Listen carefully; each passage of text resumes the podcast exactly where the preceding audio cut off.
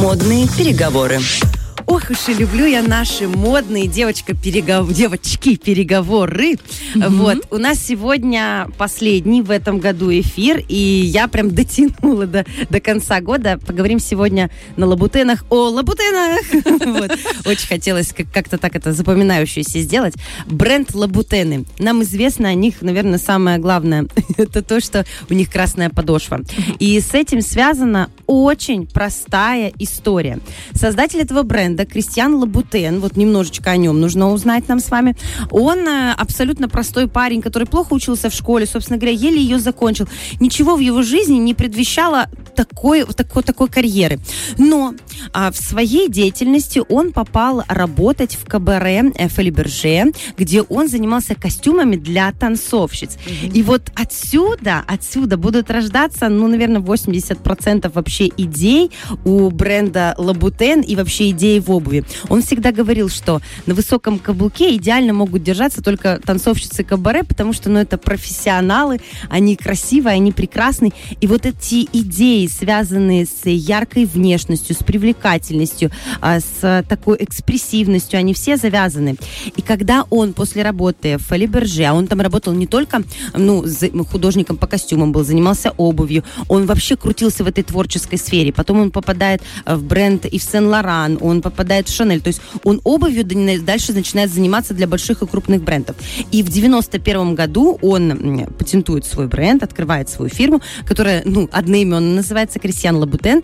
И здесь он начинает собирать все, весь свой опыт, все идеи, которые были собраны вот за эти годы, и все это транслировать в своем творчестве. Но для того, чтобы выделиться на огромном рынке обувном мировом, ему нужна была какая-то фишка. Вот мне кажется, что если я вас спрошу самый известный бренд обуви, вы, скорее всего, назовете либо Manolo Blahnik, либо Лабутен. Ну, да. Вот еще третьего кого-то можете добавить вот на вскидку? Нет. Не Маркс Джейкобс. Нет, Нет там сумки. Марк Джейкобс это вообще Больше бренд э, сумки, вещей, вещей, одежды разные абсолютно. Там обувь тоже есть. Но вот если говорить только про обувь, то мы знаем Манола Бланик, потому что это в первую очередь «Любовь в большом городе», фильм, который мы знаем. И там культивировала э, Сара Джексика Паркер эту обувь. И, собственно говоря, Лабутены. Это не только благодаря песне группы «Ленинград», хотя отчасти русский сегмент простых людей, которые, в принципе, себе не могут позволить подобную обувь, вот эта фраза «на лабутенах», она стала популярна благодаря Ленинграду. Шнуров в этом плане такой трендсеттер еще тот, молодец. Вот. Ну вот это два действительно бренда, которые, у которых обувь – это центральная их точка, центральная опора.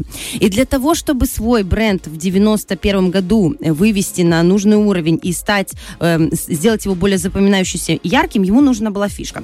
В 93 году он ее придумал. И придумал очень просто. Он увидел, как его компаньонка, его ассистентка красит свои ногти красным лаком. И тут он понял, вот оно, где, э, где закрадывается, где лежит идея. Нужно просто покрасить подошву красным цветом.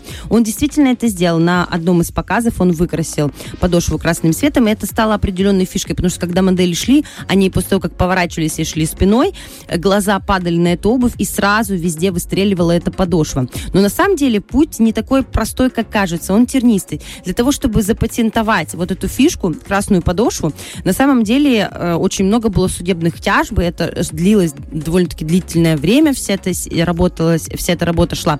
Потому что, допустим, у бренда Hermes есть фирменный оранжевый цвет, да, вы все это знаете. Угу. У бренда Tiffany какой цвет? Бирюзовый. Да, и это их фишка, и он запатентован, он даже в сетке Pantone, он прям так и называется, цвет Тифани. Лабутену тоже нужно было пройти семь кровков ада, чтобы запатентовать фишку того, что его, вся его обувь обязательно должна быть с красной подошвой.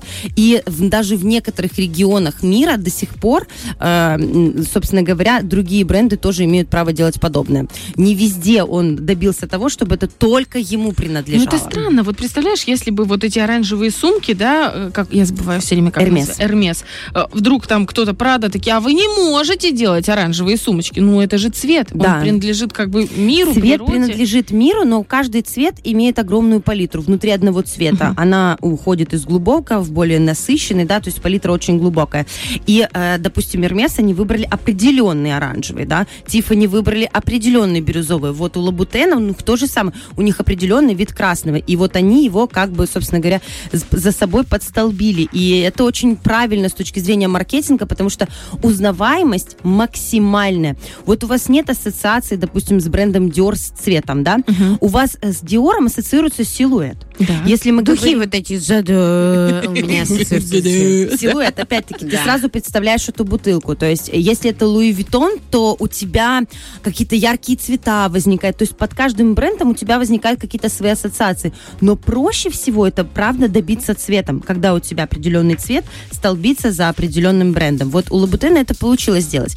И помимо того, что он всегда говорит о том, что он не бизнесмен, а он действительно творец, он это, понимаете, это лабутены, это про искусство. Это обувь, которая действительно вызывает массу эмоций. У него, допустим, есть серия, которая посвящена Марии Антуанетте, и, и босоножки, там полностью ручная работа, кружево ручная работа, сетка, камни. И там пряжка, она в виде головы Марии Антуанетты. Как вы знаете, у нее было печальная а, жизнь, финал истории тоже был печальный, отрубленная голова. И, собственно говоря, пряжка является ее голова. Обалдеть вот. Есть тематическая у него обувь, посвященная балеринам, и это действительно нереальные туфли, на которых не надо ходить. Это коллекционные такие вещи, либо один раз можно где-то выйти на мероприятие, постоять, они так для Леди Гаги бы тоже подошли прекрасно. 20 сантиметров каблука, впереди это как пуанта. А, есть у него туфли, которые э, в такую рок-индустрию, вот больше они к ней подходят. Они они с шипами. Если вы помните, лет 10 назад шипы были популярны жутко. У Леди Гаги, кстати, да, после они были везде да. и всюду, просто везде были шипы. Опять-таки, у Лабутена все это есть. Он чувствует тренды, он работает с этим, и он действительно себя позиционирует только как люкс. Вот, допустим, у него есть лак для ногтей, где крышка лака для ногтей в форме шпильки каблука. И этот лак стоит, девочки, 50 долларов, как бы. Вот ты платишь простой просто лак? за простой лак Не шелак вот этот, который ты месяц хотя бы носишь? имя. за имя. Туфли стоят от 600 до 6 тысяч долларов.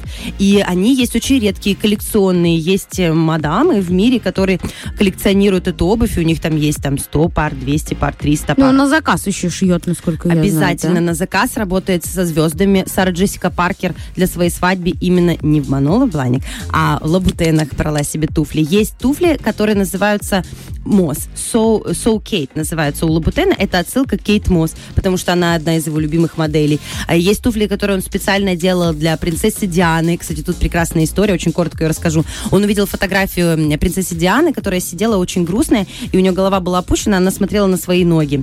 Он это увидел и подумал, что если там будут туфли от Лабутен, то у нее сразу поднимется настроение. Он создал такие туфли. Дита Фонтис, известнейшая шоу-гелс, мировая танцовщица, красавица невозможная. Он сделал для нее э, туфли полностью подкрытые стразами Сваровски. И э, ей так это понравилось, что он в следующий раз сделал для нее уже ботильоны со шпорами полностью в стразах Сваровски. Вот все, что мы с вами видим на китайском рынке, вот этот ширпотреб, все в камнях, на самом деле в оригинале то это все дорогие камни, дорогая кожа, э, редкие меха. То есть там все это в люксовом сегменте не выглядит так, как это выглядит у нас, немножечко так смешно, знаете, когда такие копытца девочки на себя одевают, и они кажется, что это лабутены, а это не они. Не, мне больше всего нравилась мода на эти кроссовки на каблуке. Помните? Было такая история. Да, слава богу, он быстро ушел, этот тренд. Сникерс или как они там называются? Кстати, сейчас, сейчас огромное количество появляется, ну вот я так понимаю, тренд э, в плане туфель вот в следующем сезоне. Это вот отсылка к 2003 году, 2002 толстая подошва. Да, да, да, все такое и грубое. И толстые грубые каблуки.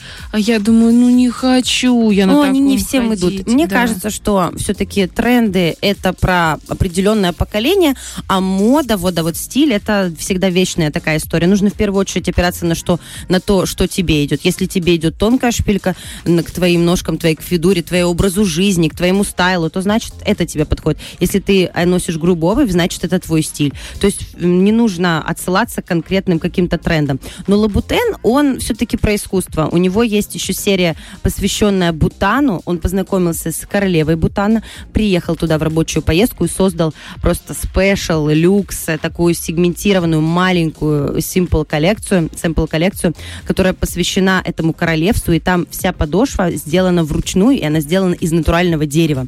То есть здесь не только про носибельную обувь, здесь еще про обувь, которая имеет отношение к искусству, потому что мода, мода такого сегмента, да, высокого кутюра, она, конечно, вот про какое-то искусство, про самовыражение, про красоту. А еще у Лабутена есть классная фраза. Он говорит о том, что я горжусь тем, что занимаюсь бесполезной работой. Это он говорит, конечно, про ту обувь, которую невозможно носить. Потому что это, знаете, как написать какую-то картину, как создать какое-то ювелирное украшение. Ты ее создал не для того, чтобы кто-то ее использовал, а чтобы кто-то на нее смотрел, получал удовольствие, наслаждался этой эстетикой, этим талантом мастера. Потому что он мастер. Это, вот, знаешь, как э, для... Ну, можно просто послушать и насладиться. И это тоже будет эстетика и красота радиоэфира. Я сейчас про рубрику Лабутены на Лабутенах и э, Саша Дега. Спасибо большое. Безумно интересно. Знала эту историю, но не настолько широко. И это просто потрясающе. Как в маленькой фишке можно найти крутую бизнес-идею. Да, Девушки. маркетинг работает, поэтому придумываем свое и творим. Вот я думаю, может быть, покрасить одну сторону яйца красным, да. другую черным и продавать. Ты хайпанешь на Пасху, моя хорошая. Это точно. Типа яйца от стендаля, красные а если черные. сделать полностью черными, то это будут яйца Малевича, понимаешь? Тоже прикольно. Он делал квадрат, а тут будет овал яйца Малевича от Бархатовой. Боже, все. Все, девочки. Фреш на первом.